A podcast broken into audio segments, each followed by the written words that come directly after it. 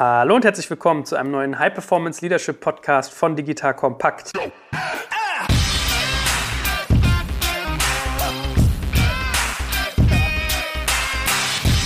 Mein Name ist Jörg Kaczmarek und ich bin wieder mit dem Führungscoach schlechthin unterwegs, dem guten Stefan Lammers. Hallo Stefan.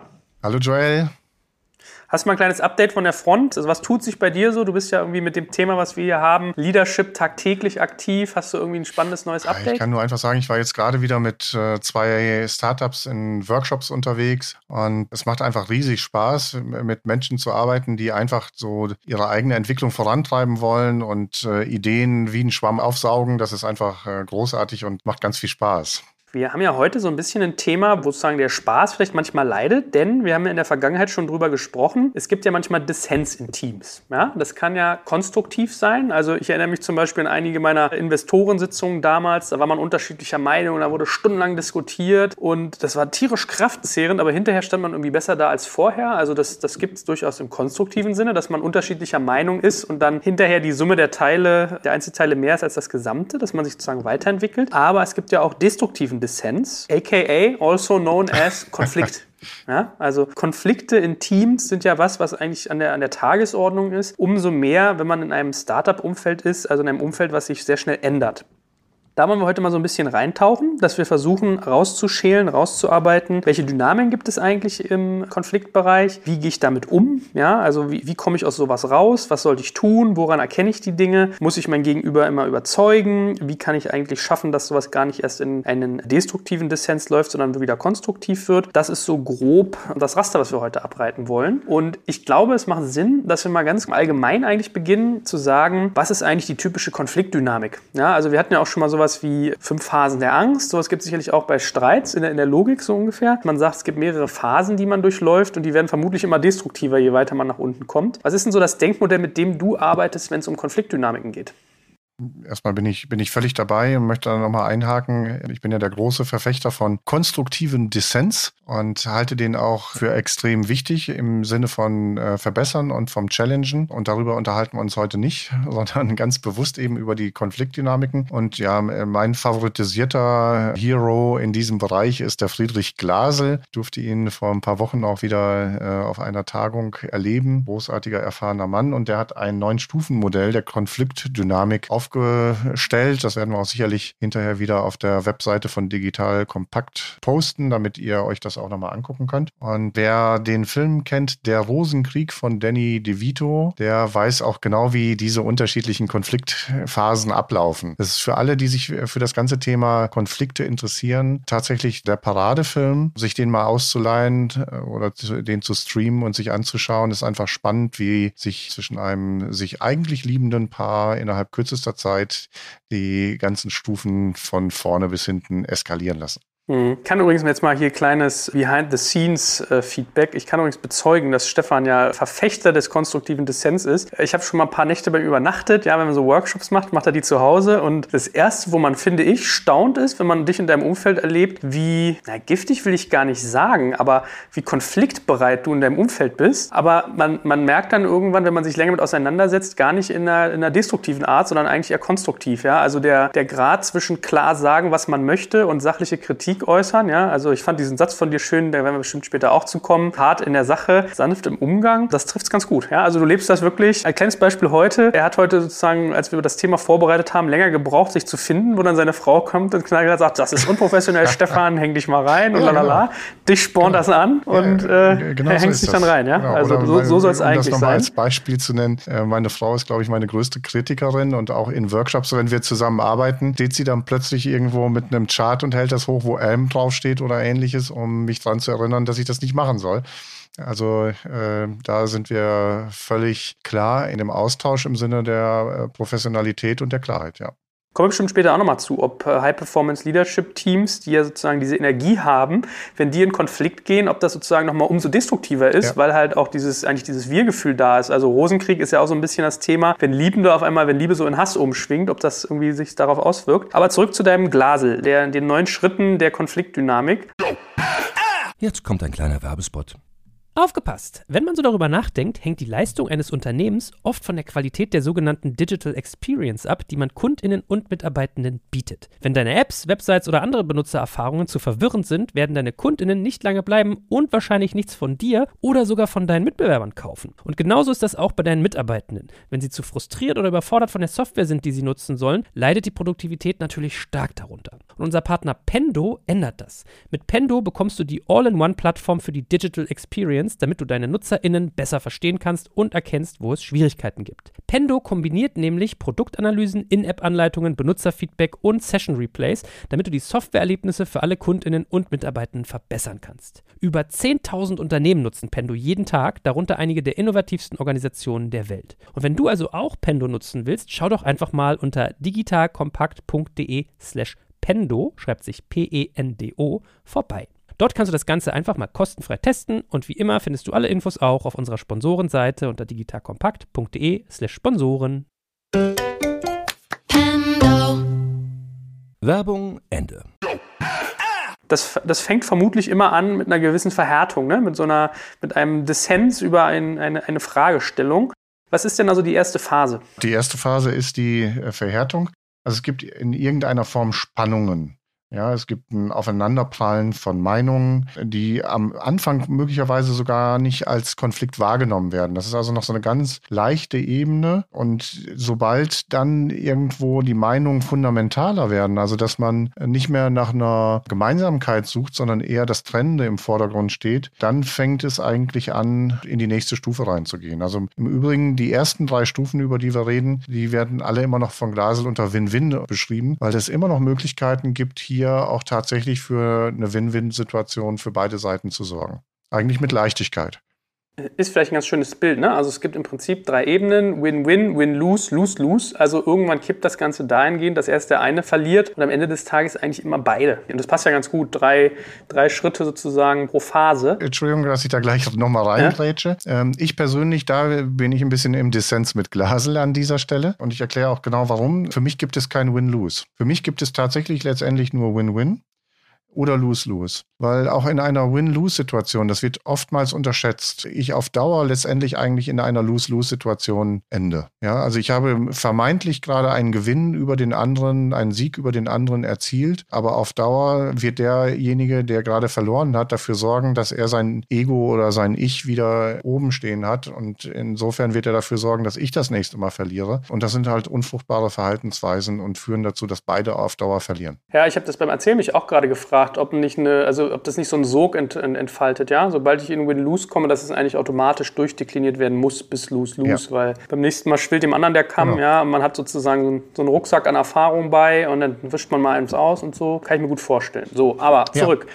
Erste Phase noch Win-Win. Also eigentlich, man, jeder ist noch ein Gewinner am Tisch. Äh, es kommt trotzdem zur Verhärtung der Fronten. Man geht irgendwie ins Thema, man diskutiert. Klassischerweise würde man dann eigentlich diskutieren, debattieren. Ne? Genau, das, das ist die so zweite was, Stufe was dann auch schon, ne? wo, wo man sich schon überlegt, was ist denn meine Strategie eigentlich, den anderen von seiner Meinung entweder runterzubekommen oder aber meine Meinung zu, zu erhöhen, dass der andere meinen Gedanken folgt. Und ich versuche eben mit meinen Argumenten zu überzeugen. Ich versuche möglicherweise immer mehr Argumentationsketten aufzubauen und man fängt an, Druck auszuüben auf den anderen. Und das ist schon so die Debatte letztendlich, da geht es schon so ein bisschen in so einen Schlagabtausch rein, wo die Argumente hin und her fliegen. Aber ne, was passiert eigentlich, wenn Argumente hin und her fliegen? Meistens ist dann eben jeder mit sich selbst beschäftigt und nicht an dem anderen interessiert. Ja, ich meine, da merkt man ja schon, da wird es ja auch destruktiv, wenn es gar nicht mehr um die Sache geht. Wenn du sagst, Druck aufbauen, das ist ja dann schon irgendwie ein Überzeugungsmuster. Da geht es ja schon darum, äh, jemanden eigentlich zu überzeugen von der Ganz Sache. Ne? Genau.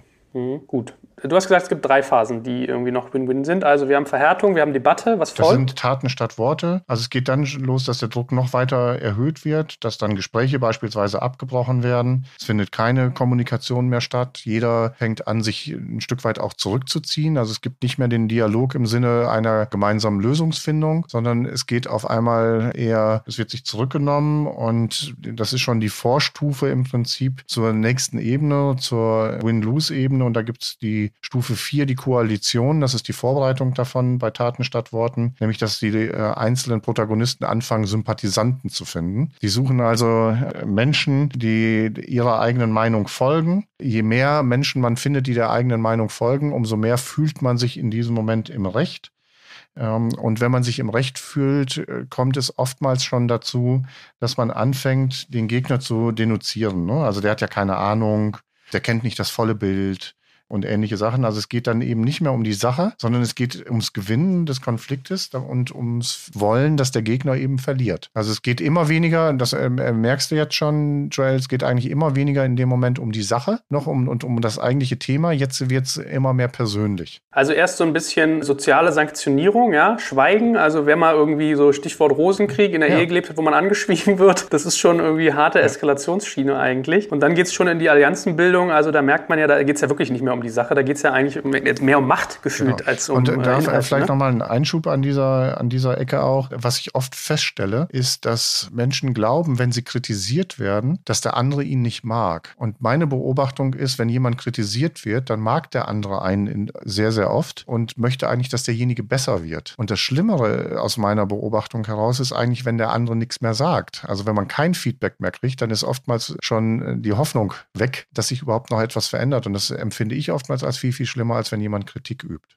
Aber es ist ja ein ganz wichtiger Punkt, das muss man eigentlich nochmal rausschälen. Ich habe ja hier so eins meiner Lieblingsbücher, ist ja von dem Dale Carnegie, ja. wie man Freunde gewinnt. Ne? Und, und da ist ja so, dass er auch so ein bisschen proklamiert, man soll Leute eigentlich nicht angreifen, nicht direkt hart kritisieren, weil es dann immer so ums Thema Ego, Image geht. Die Person, der man am nächsten ist, ist immer man selbst. Ne? Und man macht sich Gedanken und legt da irgendwie eine Wertung rein. Und du sagst eigentlich nicht das Gegenteil, aber sozusagen mit einer, einer ganz anderen Sichtweise, dass das ja. eigentlich vielmehr ein Geschenk ist, dass das gar nicht eine Anti-Haltung ist oder eine Antireaktion gegen etwas, gegen eine Person, sondern vielmehr das Geschenk, dass sich jemand Zeit nimmt und Energie aufwendet, sich so sehr mit einer Sache auseinanderzusetzen, dass er dich weiterbringen kann. Absolut. Also so betrachte ich das wirklich. Ich sage aber auch gleichzeitig, das ist nicht immer einfach. Das ist auch nicht für mich einfach, wenn ich kritisiert werde. Ich habe da zwei, drei Beispiele wirklich vor Augen, die mir brutal wehgetan haben im ersten Moment und wo das auch eine Zeit gedauert hat, für mich erst zu erkennen, was da letztendlich für mich für ein wertvoller Schatz drin gelegen ist, dass der, die Person mir gegenüber total ehrlich gewesen ist und mir die Meinung gesagt hat. Und da konnte ich mich in diesem Moment entwickeln. Und da kann ich den Menschen einfach in diesem Moment nur sehr, sehr dankbar dafür sein, dass sie sich die Zeit nehmen und diesen Mut aufbringen, mich mit den Dingen, mit der brutalen Ehrlichkeit in dem Moment zu konfrontieren. Mhm. Also können wir uns ja mal als Mindset festhalten, Ehrlichkeit, ehrliches Feedback, gedacht als konstruktiver Dissens ist eigentlich etwas, was einen voranbringen soll, was einen nicht angreift, sondern ja. eher im Gegenteil stärkt. Ne? Das muss man sich ja mal wirklich als Bild klar machen, wie so ein Schutzschild, der zunimmt.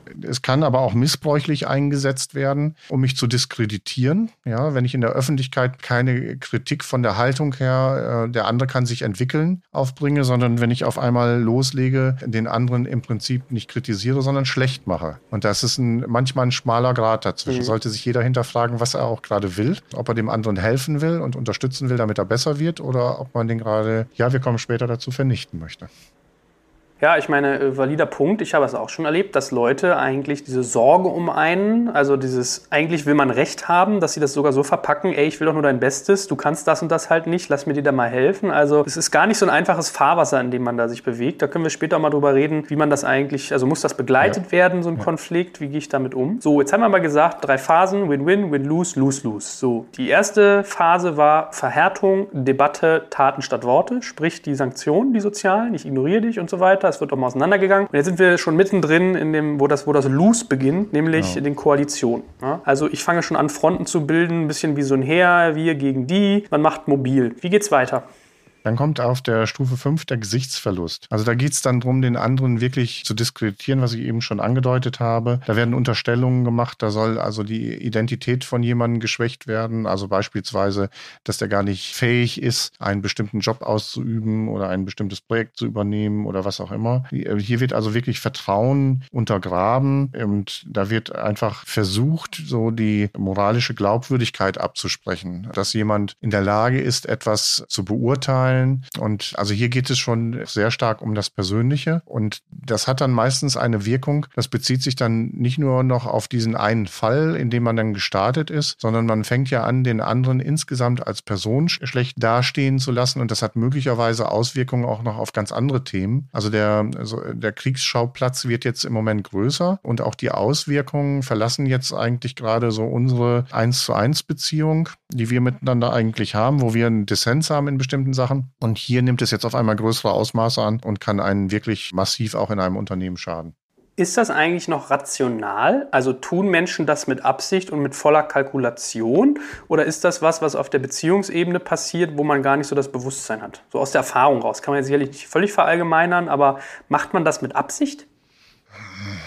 Äh, es gibt Menschen, die machen das mit Absicht. Das will ich nicht pauschal urteilen. Manchmal ist das nicht gesund, wenn die das mit Absicht machen, ne? vor allem wenn wir so auf die nächsten äh, Ebenen gleich noch kommen. Aber das sind oftmals einfach Verläufe, die passieren, wo sich Dynamiken immer mehr hochschaukeln und wo, ja, ich sag jetzt mal, man kommt ja selber nachher so unter Druck. Also je höher die Messlatte gelegt wird, je höher das Konfliktpotenzial ist, umso mehr kommt man eigentlich unter diesen eigenen Druck, dass man am Ende verlieren könnte. Und das ist halt total schwierig an diesen Stellen, wo wir jetzt gerade schon sind, Gesichtsverlust oder als nächstes bei den Drohstrategien, da wieder rauszukommen, weil ich ja jetzt hier im Prinzip echt einen Kotau machen muss oder zugeben muss, dass das nicht richtig gewesen ist, was ich gemacht habe, um da wieder rauszukommen. Und das schaffe ich meistens nicht mehr alleine.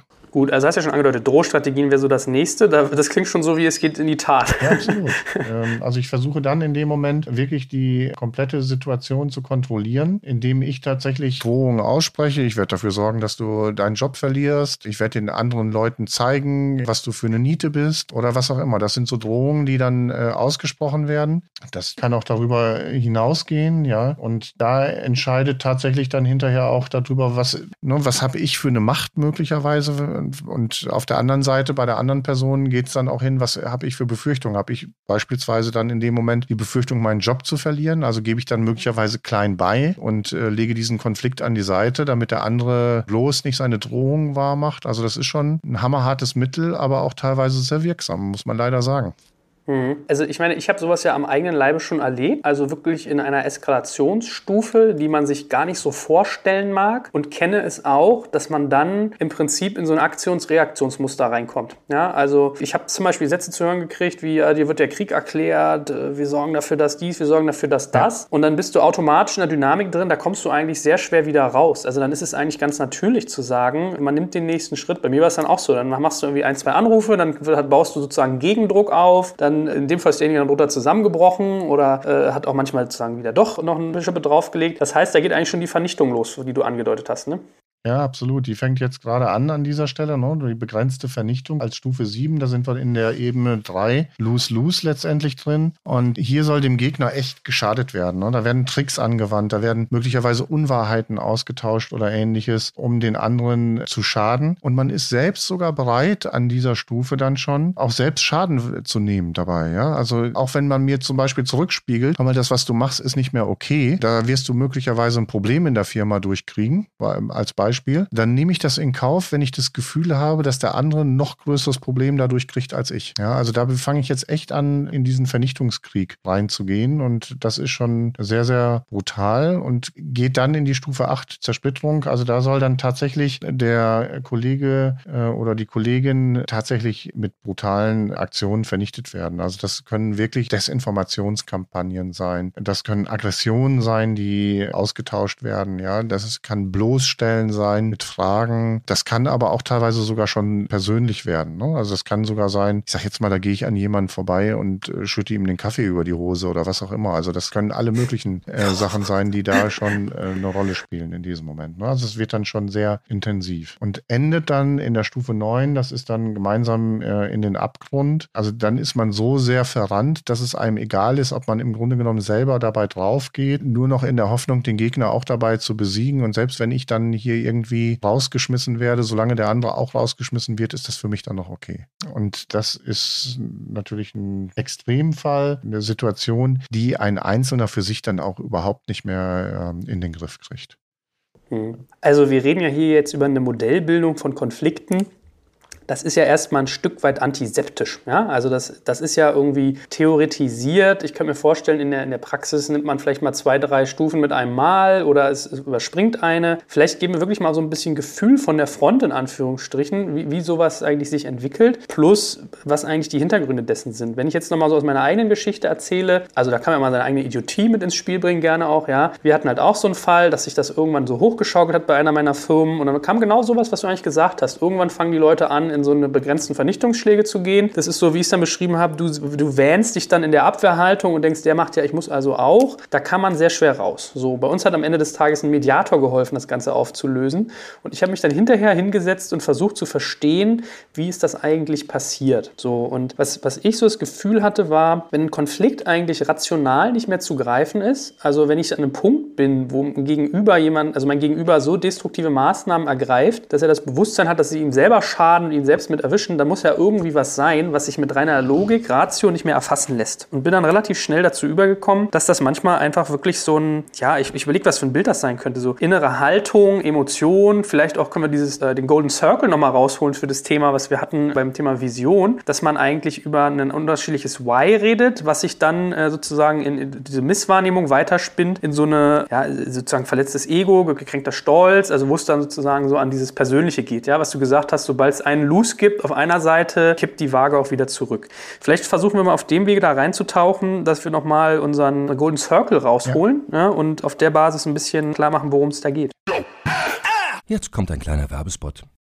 Aufgepasst! Bist du auf der Suche nach einem Profi, der für dich komplexe Geodaten sinnvoll integriert und sie auf interaktiven Karten visualisiert? Dann möchte ich dir unseren Partner Nucubator vorstellen. Das Ziel vom Nucubator-Team ist es, dich bei der Prozessdigitalisierung zu unterstützen und aus den ganzen täglich anfallenden Geodaten einen echten, nutzerfreundlichen Mehrwert zu schaffen. Dabei geht Nucubator ganz besonders auf deine Anforderungen ein, um die Software zu bauen, die deine USPs digital widerspiegelt und den NutzerInnen der Software den größtmöglichen Nutzen liefert. Und um das für möglichst viele Betriebssysteme, Geräte und Anwendungsfälle umzusetzen, setzt das Nucubator-Team auf etablierte Webtechnologien, mit denen sie schnelle und effiziente Anwendungen für Desktop und mobile Geräte entwickeln. Geodatenvisualisierung ist für Unternehmen in vielen verschiedenen Branchen relevant, zum Beispiel auch in den Bereichen Tourismus, Logistik und im Außendienst. So wurde zum Beispiel bereits ein digitales Smart Farming Tool für die Agrarwirtschaft gebaut, mit dem Satellitenbilder, Wetterdaten und Standortdaten interaktiv verarbeitet werden. Nucubator baut dabei nicht nur Kartenlösungen, sondern entwickelt für dich maßgeschneiderte Webanwendungen und Apps.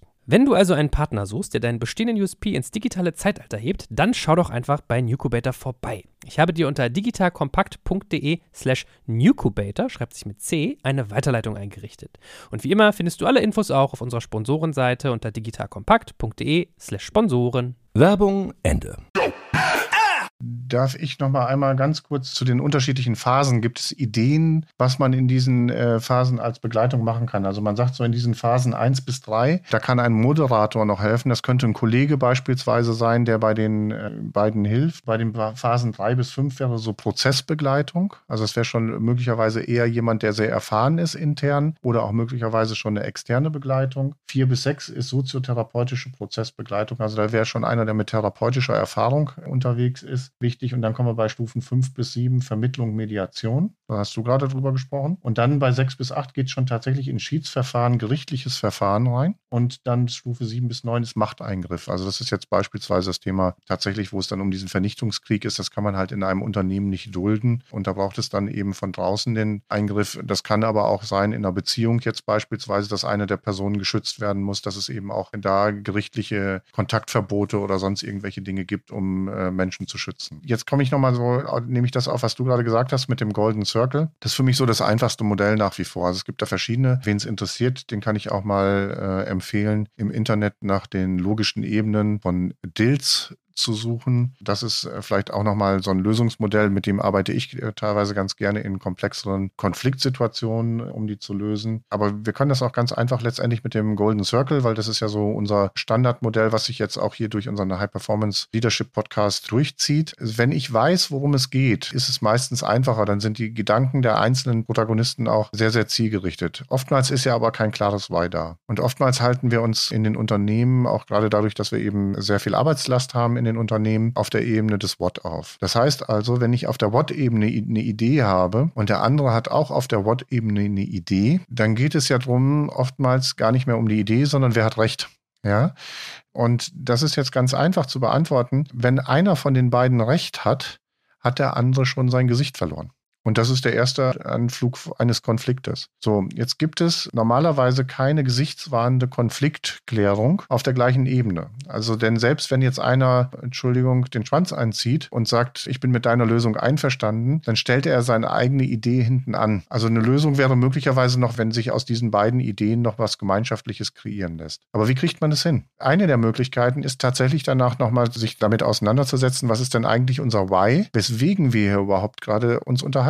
Also was wollen wir denn eigentlich tatsächlich erreichen? Und dann die Frage danach stellen, was ist denn die beste Lösung, die wir jetzt finden können, um dieses Why zu verwirklichen? Und jetzt geht es in diesem Moment nicht mehr um, du hast recht oder ich habe recht, sondern es geht darum, was ist das Beste, was wir fürs Unternehmen, für das Team, für die Abteilung oder was auch immer in diesem Moment tun können, für den Kunden in diesem Moment machen können. Und das steht im Vordergrund.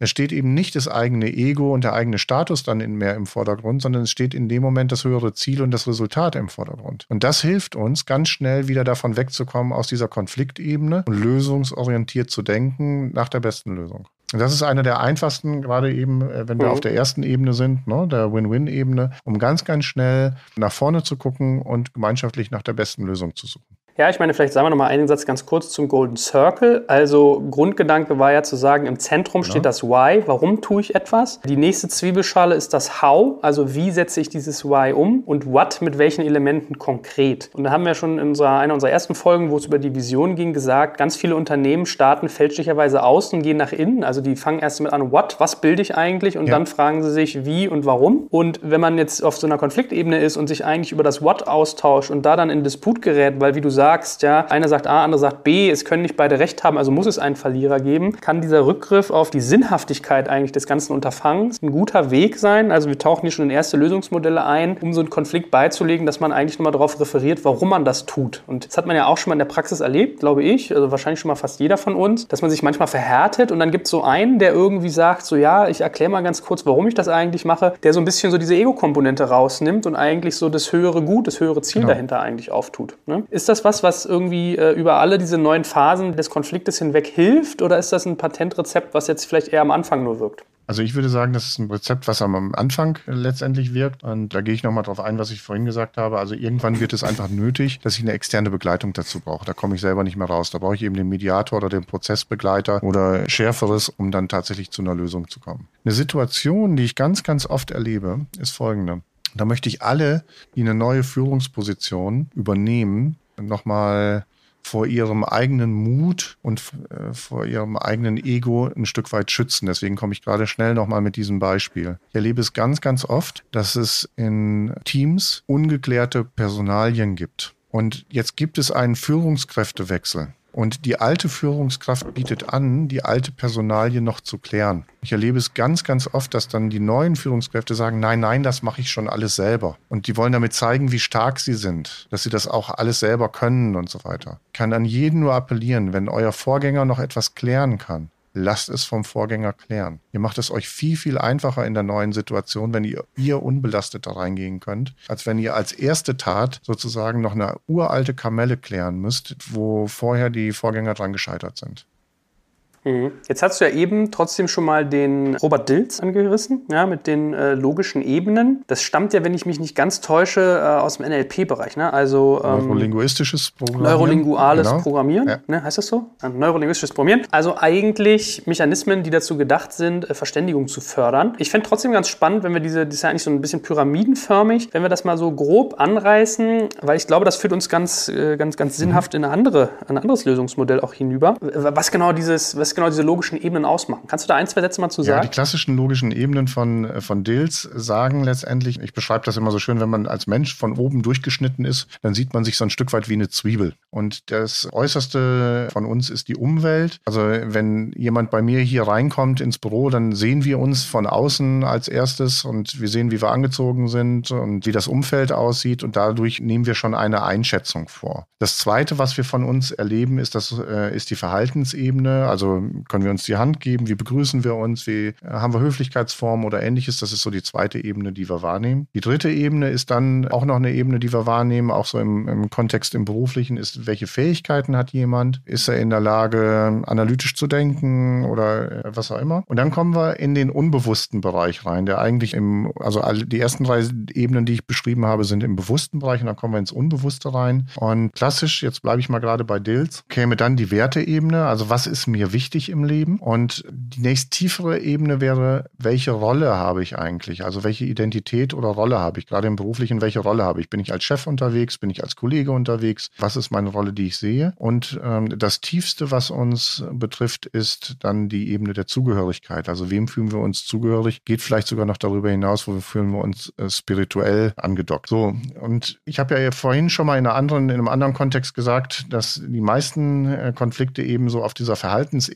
stattfinden und das ist auch, wenn man auf der gleichen Ebene, entweder auf der What-Ebene bei dem Golden Circle oder auf der Verhaltensebene bei Dills einen Konflikt miteinander hat, dann wird man das auf der gleichen Ebene in der Regel nicht lösen können, ohne dass einer einen Gesichtsverlust hat. da will ich vielleicht noch mal ganz kurz reingehen. Ich habe das oftmals in Teams gerade, wenn es da wirklich zu verhärteten Fronten reingibt, wenn es da verhärtete Fronten gibt, dass ich ein paar Lösungsalternativen habe. Also nehmen wir mal an, in einem Team gibt es zwei Fronten auf der Verhaltensebene. Die einen sagen, das ist richtig, wie wir es machen, die anderen sagen, das ist falsch, äh, wie ihr es macht. Wir würden das so und so machen. Und es gibt jetzt keine Lösung dafür. Dann gibt es jetzt eigentlich entweder nur noch den Gesichtsverlust, dass ein Team sagt, okay, wir geben euch recht es gibt die Möglichkeit, dass der Chef reinkommt und seine höhere Macht ausspielt, dass er sagt, qua Hierarchie entscheide ich, es ist so und so. Und es gibt noch eine dritte Möglichkeit, die ich dann eben tatsächlich auch manchmal äh, mit einbringe. Wenn es richtig verhärtet ist, funktioniert die ganz gut. Das ist dann das Glück mit einzubauen. Warum? Das hört sich jetzt erstmal schräg ein. Also ich biete dann beispielsweise einen Münzwurf oder Streichhölzchen ziehen ein. Und dann denken die Leute, in dem Moment gibt es zwei Reaktionen in der Regel darauf. Erstmal totale Verwunderung und die Leute halten mich gerade für blöd, was ich da für einen Vorschlag mache. Das ist schließlich schon etwas, wo die schon ganz lange drum ringen. Und jetzt kommt aber folgende Komponente da rein.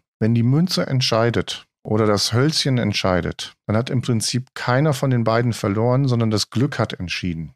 Es wird also auf eine ganz andere Ebene in diesem Moment gelegt. Also es gibt tatsächlich Situationen, wo Gruppen darauf eingegangen sind und wir haben das tatsächlich mit einem Münzwurf gelöst. Ich habe es aber auch schon erlebt, dass ich den Münzwurf gar nicht mehr gebraucht habe, weil die Gruppen gesagt haben, das ist ja so eine spinnerte Idee, mit der sie da kommen. Wir glauben da jetzt nicht wirklich, dass unser Problem, was wir jetzt so lange vor uns hertragen, mit einem Münzwurf oder mit einem Streichholz zu lösen ist. Dann finden wir lieber selber eine Lösung und sie waren auf einmal plötzlich wieder kompromissbereit und haben dann auch eine Lösung gearbeitet. Ja, also es ist auch eine ganz spannende eine Methodik, die ich hier einfach mal mitgeben will, was man auch in solchen verfahrenen Situationen möglicherweise machen kann. Aber das Klassische ist beispielsweise, wenn ich feststelle, dass sich zwei Leute auf der Verhaltensweise behaken, dann ist die Frage danach zu stellen, hat die andere Seite überhaupt die Fähigkeiten, es anders zu machen? Oder aber auch die Frage danach zu stellen, welche Werte sind der anderen Person wichtig? Und im Gegensatz zu Dills habe ich das für mich noch ein bisschen erweitert auch mit den Stephen Rice, Rice-Profilen, Motivanalyse, wo ich sage, welche Motive hat denn eigentlich der Einzelne? Welche Emotionen spielen eine Rolle? Welche Glaubenssätze spielen eine Rolle? Welche Rolle haben die jeweiligen Protagonisten, ne, um herauszufinden, was ist der eigentliche Grund? Was ist das eigentliche Motiv? Wie es dazu kommt, dass es so ist, wie es gerade ist? Um darüber dann auf einer ganz anderen Ebene nach einer Lösung zu suchen.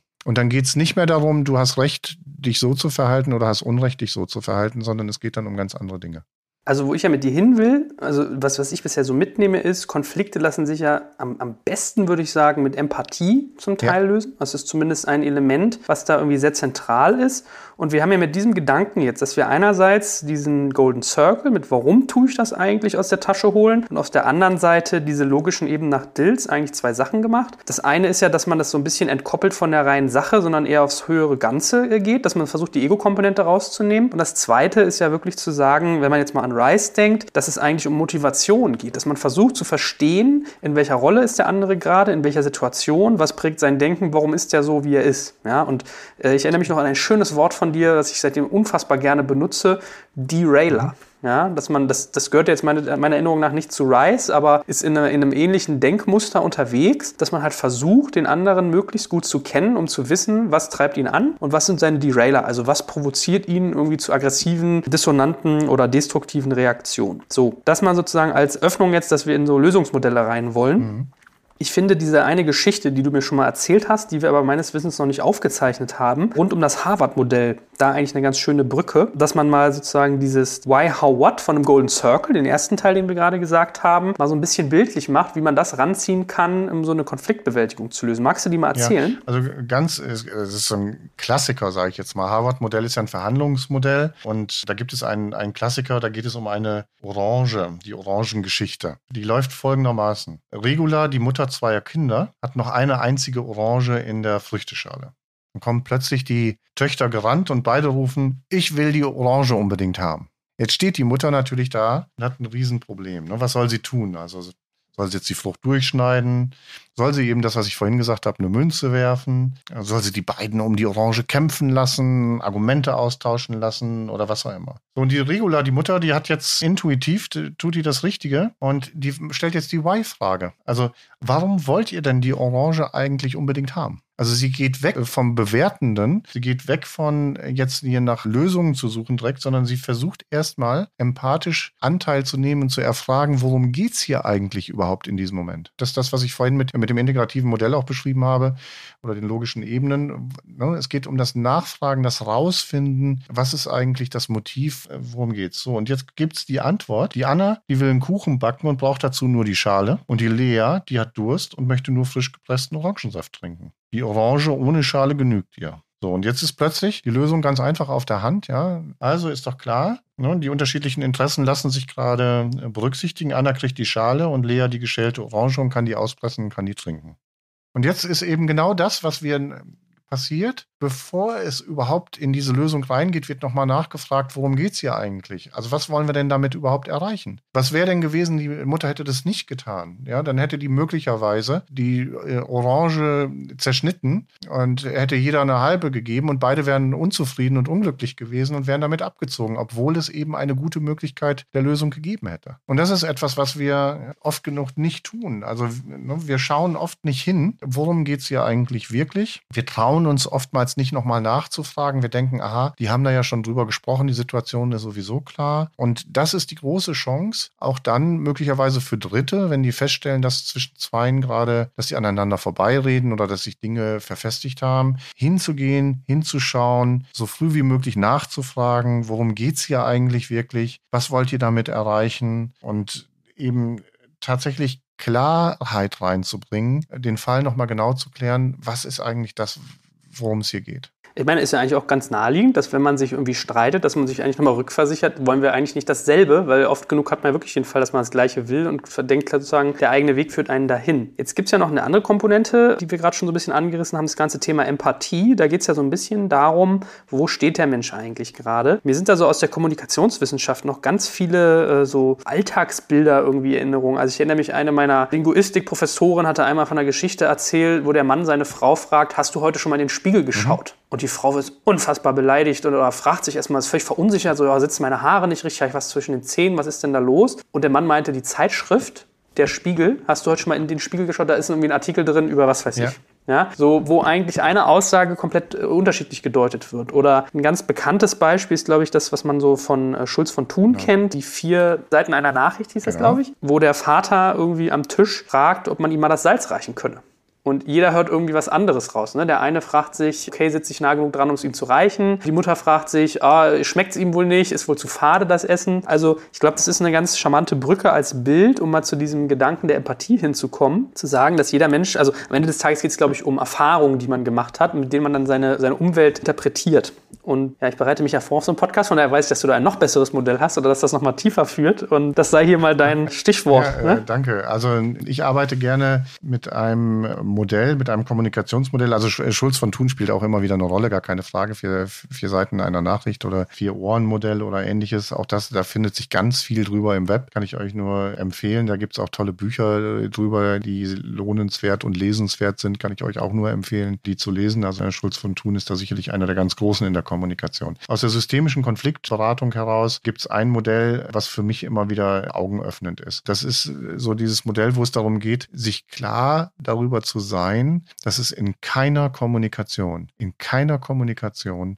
jemals eine Wahrheit gibt. Und das ist vielleicht wirklich das nochmal für jeden einfach nachklingen lassen. Egal mit wem ihr euch unterhaltet, wo ihr denkt, dass alles klar ist mit dem anderen, dass ihr den so gut einschätzen könnt. Letztendlich gibt es keine eindeutige Klarheit in der Kommunikation. Wieso ist das so? Jetzt kommt ein kleiner Werbespot. Aufgepasst. Du kennst es doch sicherlich auch. Der Frühling ist im vollen Gange, es müsste mal wieder geputzt werden oder auch ausgemistet. Also wir haben das Thema auf jeden Fall gerade, denn nach unserem großen Live-Treffen von unserem Business Club Makers and Shakers missten wir gerade unseren ganzen Keller aus und dabei gibt es auch Dinge, da habe ich gar keine Lust, die aufwendig ins Internet zu stellen, sondern suche Hilfe. Und zwar haben wir da einen spannenden Partner, den kennst du bestimmt auch schon, denn mit Rebuy kannst du deine gebrauchten Artikel, wie zum Beispiel Bücher, Musik, Filme oder Technik wie Smartphones, HiFi und vieles mehr verkaufen. Komplett stressfrei, ohne lästiges Erstellen von Anzeigen und vor allem ohne stressige Kommunikation mit KäuferInnen. In nur 30 Sekunden findest du heraus, wie viel Geld du für deine Artikel bekommst und wenn dein Artikel im Lager von Rebuy angekommen ist, bekommst du das Geld ganz automatisch schon sechs Tage später ausgezahlt. Also, mach's wie wir, spar dir doch einfach das Text- und Abfotografieren deiner Schätze und besuche direkt Rebuy. Unter digitalkompakt.de slash Rebuy habe ich dir eine Weiterleitung eingerichtet und alle Infos findest du wie immer auch auf unserer Sponsorenseite unter digitalkompakt.de slash Sponsoren. Werbung Ende. Also stellt euch vor, es gibt einen Kommunikationsraum, den ihr füllen wollt. Das heißt also, ihr wollt letztendlich mit jemand anderem sprechen. Und da gibt es in der systemischen Konfliktberatung im Prinzip das Bild von, dass es uns in drei verschiedenen Leben gleichzeitig gibt. Es gibt einmal, wenn ich jetzt hier gerade mit dem Joel zusammensitze und äh, an diesem Podcast arbeite, dann gibt es einmal das äh, sogenannte gelebte Leben. Das gelebte Leben bedeutet, das sind die ganzen Fakten. Das heißt also, wir haben heute den 5.10., es ist gerade 16.21 Uhr. Das sind alles Fakten, äh, die wir hier beide kennen. Wir wissen beide gerade genau, wo wir sitzen. Wir wissen, wie das Wetter ist, wie die Umstände hier sind. Das ist für uns beide alles genau das Gleiche. Und das ist das gelebte Leben. So, und das kommt jetzt gleichzeitig in diesem Moment, wo ich spreche, äh, wo der Joel mir gerade zuhört, kommt in Verbindung mit Joels und mit meinem sogenannten erlebten Leben. Das heißt also, jeder von uns, jeder einzelne von uns hat unzählige unterschiedliche Erfahrungen in seinem Leben gemacht. Und die haben für uns eine Bedeutung zu jeder Zeit. Ganz äh, unterschiedlich, aber sie werden immer wieder in Kontext gesetzt zu allem, was wir neu erfahren. Das heißt also, gleichzeitig, während wir genau die Fakten unserer Umstände hier kennen, heißt es in der gleichen Situation, nehmen wir die genau die gleiche Situation vollkommen unterschiedlich wahr, weil wir es immer in Verbindung bringen mit dem, wer wir sind, was uns ausmacht, was wir in unserem Leben an Erfahrungen gesammelt haben. So, das alleine ist ja schon äh, komplex genug und sorgt dafür, dass wir also eine ganz unterschiedliche Wahrnehmung von dem gleichen Thema haben. Und jetzt kommt dazu das sogenannte erzählte Leben. Das heißt also, wenn ich dem Joel etwas sage, dann kommt Joel mit ins Spiel, dass ich mir Gedanken mache, was ist ein Joel für ein Typ, ne? was kann ich ihm denn zumuten, was kann ich ihm nicht zumuten, auf welche Art und Weise spreche ich möglicherweise mit ihm, damit es gut aufnimmt. Also das heißt, aus diesem gelebten Leben, aus den Fakten, wo wir hier gleichzeitig sind, mit dem erlebten Leben, was ich erlebt habe, mache ich eine Geschichte daraus, die ich denke, die für Joel interessant ist, aufnahmefähig ist, zustimmungsfähig ist und so weiter. Und gleichzeitig in diesem Moment habe ich es mit, äh, mit Joel zu tun, der auch sein gelebtes Leben hat. Das sind die Fakten wieder für uns beide gleich, aber der sein erlebtes Leben hat, was komplett unterschiedlich ist. Und jetzt, ich nenne das dann immer in diesem Moment, und dann hat er jetzt noch ein gehörtes Leben, nämlich das, was er von mir aufnimmt und was er hören will, was er ablehnt, was er gut findet, was er vielleicht mit eigenen Gedanken, mit seinen eigenen Erfahrungen wieder in Verbindung bringt. Das heißt, wenn er jetzt über diese Situation jemand anderem berichtet, dann wird er möglicherweise ganz was anderes darüber erzählen als ich. Wir werden vor allen Dingen nicht die gleichen Worte benutzen. Und wenn ich mit dieser Grundhaltung in die Kommunikation reingehe, dann ist es mein Bestreben, immer nicht von Anfang an einfach so zu den Knowern zu gehören und zu sagen, ich weiß alles, aha, ich weiß, wie der Joel tickt, ich weiß, was der Joel jetzt denkt und so weiter und so fort, sondern dass ich sage, ah, ich bin neugierig darauf, was der Joel gerade daraus macht, was er darüber erzählt und dann bin ich offen, auch Lösungen zu finden und auch mit Konflikten konstruktiv umzugehen. Hm, erinnert mich so ein bisschen an dieses amerikanische Sprichwort to walk in someone else's shoes, glaube ich. Absolut.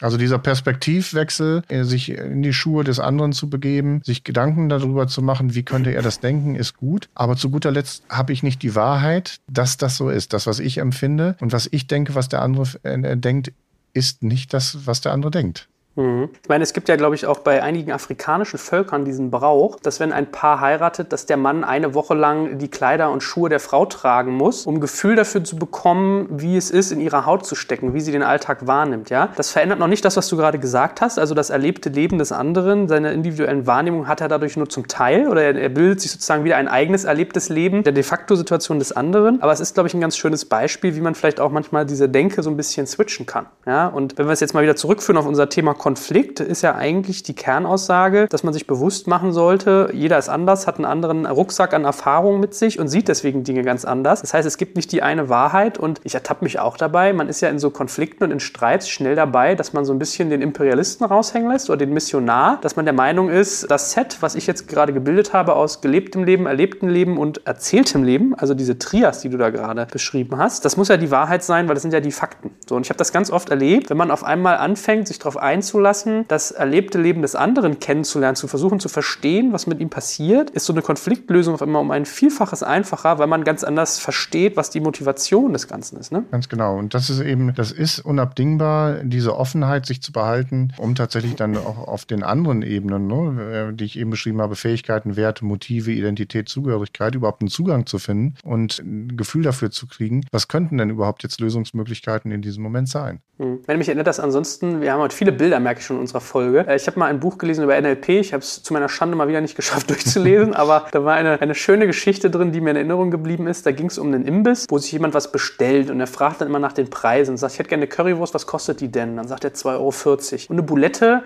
ja, auch 2,40 Euro. Das steht doch auch da oben. Und wenn ich Ketchup mit dazu nehme, 40 Cent extra, das steht doch dort oben. Mhm. Und wie ist mit Pommes? Und dann wird der Mensch halt immer aggressiver. Da steht doch da oben, was fällt Ihnen ein? So eine Frechheit. Also der ist ganz schnell in so einem Thema, wo es dann die, rationale Ebene verlässt, in die emotionale geht, dass der halt sich irgendwie verhöhnt fühlt, dass er denkt, er will ihn irgendwie verarschen, ihn nicht ernst nimmt. Bis ihm dann ein anderer Gast sagt, du, ich glaube, der kann nicht lesen. Mhm. Ja, und ich kann, es kann sein, dass ich die Geschichte auch schon mal erzählt habe, aber das Lustige ist ja, und das habe ich in der Praxis auch schon erlebt, in der Sekunde switcht halt die Wahrnehmung um 180 Grad. Absolut. Er merkt halt, die Umstände unseres Konfliktes sind ganz anders, als ich gedacht hätte und man kalibriert sich dann irgendwie komplett ja. neu. Ja, und für mich geht das, was du erzählt hast und wie wir ja so einen Lösungsweg gerade versuchen hier rauszubauen aus Konflikten, genau in diese Richtung, dass man eigentlich versucht zu verstehen, was ist der Kontext des anderen, warum tut er das, was er tut. Ein Weg ist, dieses gemeinsame Why sich nochmal zu versichern und der andere ist halt, sich bewusst zu machen, das läuft eigentlich aufs Gleiche hinaus. Äh, in welcher Situation ist der andere gerade? Was bringt er eigentlich mit an den Tisch? Ja. So.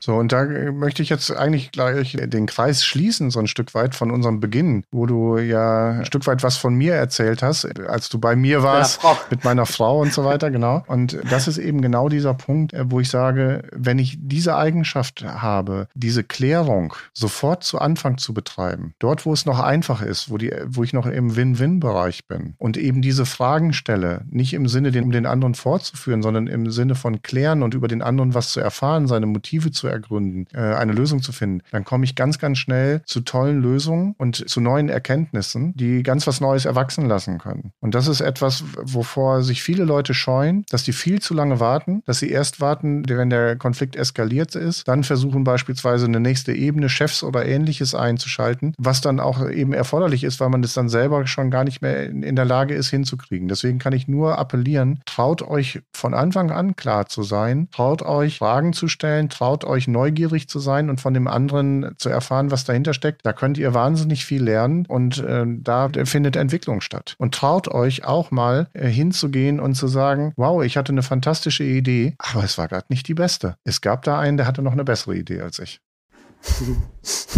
Was sind denn ansonsten so deine, sagen wir mal, Top drei Schritte, die du unternimmst, wenn du in ein Team kommst, was dich anfordert, in Anführungsstrichen, um den Konflikt zu lösen?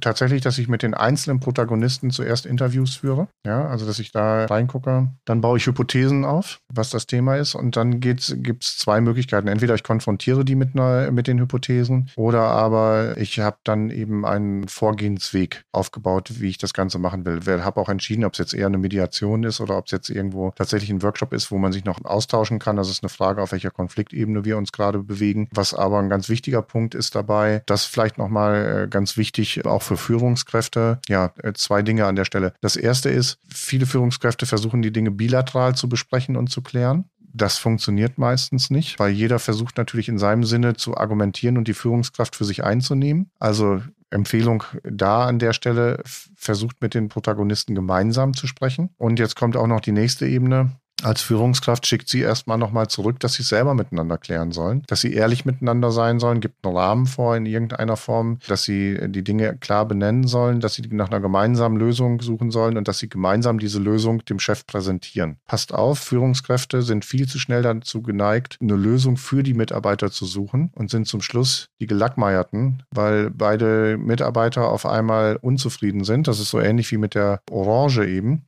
Ja, schlimmstenfalls schneidet der Chef jetzt die Orange in zwei Hälften und beide Mitarbeiter sind stinksauer auf den Chef. Und das passiert gar nicht so selten. Insofern würde ich immer gucken, ähm, dass ich versuchen würde, dass die äh, Mitarbeiter selbst für Lösungen suchen. Hm. Ist es eigentlich so, man ist ja immer geneigt, wenn man in so einem Konflikt ist, den anderen zu überzeugen. Ist das überhaupt ein, ein Lösungsweg, der gangbar ist, nach dem, was wir jetzt irgendwie schon referiert haben?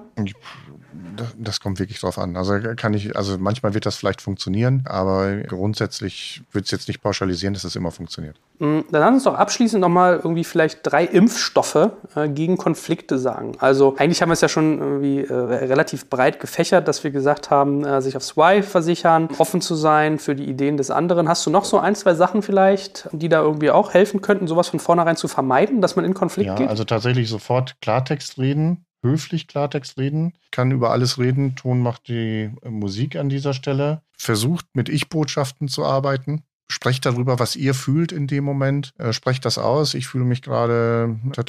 Vermeiden von Du-Botschaften und auch ruhig die Emotionen mit reinbringen. Also dieses Gefühl zu sagen, hey, ich fühle mich gerade nicht gut oder ich fühle mich gerade sauer, oder ich bin angefressen oder was auch immer. Diese Dinge in diesem Moment auch wirklich mit auf den Tisch zu legen und sich nicht davor scheuen, auch die Gefühle zu benennen. Das ist leider Gottes etwas, was wir uns immer wieder abtrainiert haben, auch gerade im betrieblichen Kontext. Es ist aber eine wahnsinnig wichtige Information für die andere Seite, dass es sich eben nicht nur um eine rationale Geschichte handelt, sondern dass da auch gerade emotional was passiert. Hm. Hast du eigentlich noch so Symptome, an denen ich erkenne, dass ich auf einen Konflikt zuschaue? Zusteuere. Also wie ich es ja auch am Anfang oder in der Mitte mal gesagt habe, manchmal ist man in so einem Konflikt drin und hat den Beginn gar nicht gemerkt. Gibt es da irgendwie Elemente, wie man das irgendwie schnell spüren kann? Also tatsächlich ist es eine Gefühlssache, dass ich mich unwohl fühle, dass ich möglicherweise das Gefühl habe, ich habe gerade die Kontrolle verloren oder ich habe das Gefühl, ich habe etwas aus meiner Sicht klar gesagt, es ist nicht so angekommen. Kriege eine ganz andere Response als die, die ich erwartet habe. Das sind schon alles kleine Hinweise. Ne? Und jetzt kann man mit einer wohlwollend guten Haltung hingehen, kann jetzt möglicherweise den Dritten, der dabei war, nochmal befragen, kann sagen, wie hast du das empfunden in diesem Moment? War ich da klar? Was hast du darunter verstanden? Und wie kann ich da gegebenenfalls auch nochmal drauf eingehen? Was kann ich da vielleicht nochmal klarziehen? Also so, ja, sehr achtsam mit sich selbst zu sein, wenn man selber so eine kleine Störung auch schon spürt, sich nochmal vergewissern und nochmal nachfragen, was ist auf der anderen Seite eigentlich wirklich angekommen. Sehr gut. Ich glaube, das war ein schöner Ritt. Wir haben am Anfang sicherlich so ein bisschen abstrakt verkopft vielleicht geredet, aber ich glaube, so im Bogen nach hinten raus kriegt man schon ein Gefühl dafür, wie man diese Rückversicherung, in welcher Situation man gerade ist, das Why und so weiter sehr schön nutzen kann, um so Konflikte aufzulösen. Letzter Satz vielleicht. Würdest du sagen, es macht immer Sinn, über dritte Personen als Mediatoren nachzudenken, seien sie jetzt betriebsintern oder so ein externer Profi wie du? Das kann eine gute Hilfe sein, aber es muss nicht an jeder Stufe. Wenn ich von Anfang an achtsam mit mir bin und mit der Kommunikation bin, denke ich, dass ich es auf so einem kleinen Level halt halten kann, dass ich die Dinge auch selber klären kann. Aber wenn es Verfahren ist, würde ich auch rechtzeitig dafür sorgen, dass jemand Drittes mit drin ist. Das können eben auch anfangs Kollegen oder Vorgesetzte sein. Aber an einer bestimmten Stelle ist auf jeden Fall ratsam, auch externe Beratung damit zuzuziehen. Und Konfliktkompetenz zu erwerben für Führungskräfte halte ich einfach für total wichtig. Das wird eigentlich unterschätzt, wie viele Konflikte in Unternehmen da sind und die kosten einfach sehr, sehr viel Geld. Und äh, insofern macht es Sinn, eben immer wieder in diese Achtsamkeit reinzugehen, auch als Führungskraft Führungskraft, wenn ich feststelle, dass da scheinbar irgendetwas brodelt, nicht wegschauen, sondern reingehen, die Dinge offen machen. Und es sind aus meiner Erfahrung mehr Konflikte da, als sich Teammitglieder oft zugestehen. Hervorragend, dann danke ich dir ganz herzlich, dass du wieder heute mein externer Experte warst. Und äh, ich hoffe, wir haben keinen Konflikt, dass ich hier erzähle, was bei euch zu Hause so abgeht hinterher. Nicht, du weißt, ich bin sehr offener Mensch. Und in der Tat, in der Tat. Und äh, dass du das auch heute wieder warst, dafür danke ich dir ganz herzlich und freue mich schon aufs nächste Mal. Ich mich auch. Bis bald. Schön.